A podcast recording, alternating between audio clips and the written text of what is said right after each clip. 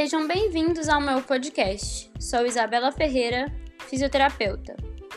E através dos episódios, você pode manter-se atualizado nos tópicos de fisioterapia esportiva, crossfit e prevenção de lesões. Com poucos minutos, leva a ciência produzida pelas pesquisas até você.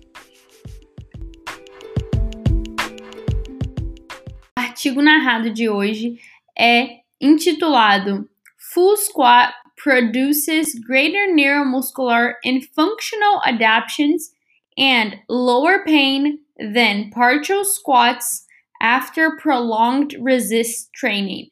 O back squat, que é o agachamento, ele é utilizado amplamente e é um exercício efetivo dos treinos resistidos para o fortalecimento do membro inferior. Os ganhos de força depois de treinos de, de agachamento se transferem positivamente para outras tarefas, como por exemplo os sprints e os saltos verticais.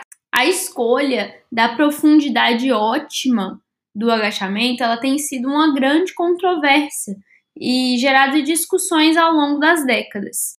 Mas como eu bem citei para vocês no artigo narrado da semana passada, que é uma referência utilizada pelo artigo dessa semana, alguns, algumas controvérsias em relação ao agachamento e à profundidade do agachamento têm se revelado e mostrado, né, que o agachamento profundo ele maximiza os ganhos neuromusculares e funcionais relacionados à performance.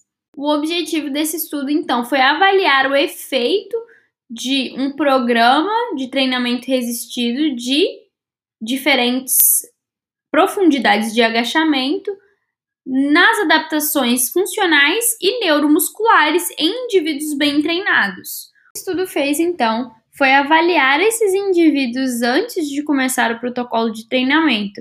E o que, que eles avaliaram? Avaliaram através do método de velocidade e carga para conseguir determinar a repetição máxima. Também foi realizado o Winged Test, que vai avaliar a capacidade aeróbica, e foi aplicado um questionário chamado WOMAC para avaliar através de multidimensões dor, rigidez e a capacidade física do indivíduo, principalmente relacionados com as incapacidades desses indivíduos. Todos esses testes foram feitos antes de iniciar o protocolo de treinamento. Lembrando que esses indivíduos incluídos nos, nos estudos, eles não podiam ter nenhum tipo de lesão prévia, eles precisavam ser indivíduos bem treinados e também houve um processo de familiarização, principalmente com relação aos ângulos, posicionamento dos pés e como eles deveriam manter a curvatura da coluna, né? Então eles todos foram orientados a manter a curvatura da coluna o máximo possível, né, dentro do que a gente considera uma zona neutra, para garantir a segurança e a eficiente durante a execução dos agachamentos. E aí o programa de treinamento em si consistiu em 10 semanas com dois treinos por semana de três condições experimentais. Então, agachamento profundo para o grupo que realizou agachamento profundo, o agachamento até a paralela para o grupo, para esse grupo, e o meio agachamento para o grupo que realizou o meio agachamento. Importante ressaltar que o grupo controle ele foi desligado, ele, eles tiveram que descontinuar a atividade física. Então, eles não fizeram nada a não ser as atividades de vida diária durante o período de 10 semanas.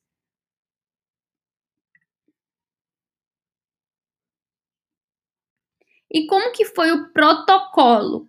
Só variou as profundidades do agachamento, mas eles aumentaram a carga de forma pro progressiva de 60 a 80 ao longo do tempo, ao longo de todo o estudo, com uma recuperação entre séries de 4 minutos e um volume de repetições que ia de 4 a 5 repetições e depois de 8 a 4 repetições. e a única diferença entre os grupos era a profundidade do agachamento. Os principais resultados desse estudo foi que o agachamento profundo foi o único exercício que produziu melhora significativa em todas as adaptações e parâmetros neuromusculares para três profundidades do agachamento depois de 10 semanas do estudo. Enquanto que o agachamento até a paralela ficou no top 2 de melhores resultados. O agachamento, meio agachamento, foi aquele que produziu os piores resultados. Todos os indivíduos nos três grupos melhoraram mais especificamente no tipo de agachamento que eles treinaram, dor, um aumento autorrelatado na dor durante os 10, as 10 semanas de treino.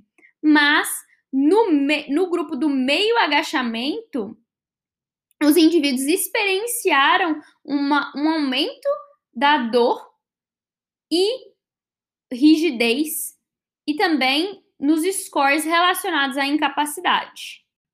Esses resultados, então, eles suportam que o agachamento profundo e o agachamento até a paralela, com uma técnica adequada e uma carga adequada, eles são os as escolhas de profundidade mais seguras e mais efetivas para melhorar força, performance e o controle neuromuscular, suportando aí que os agachamentos realizados em maior amplitude vão recrutar, vão exigir mais é, força dos músculos e sendo seguido aí de adaptações neuromusculares, como já foi mostrado por autores previamente.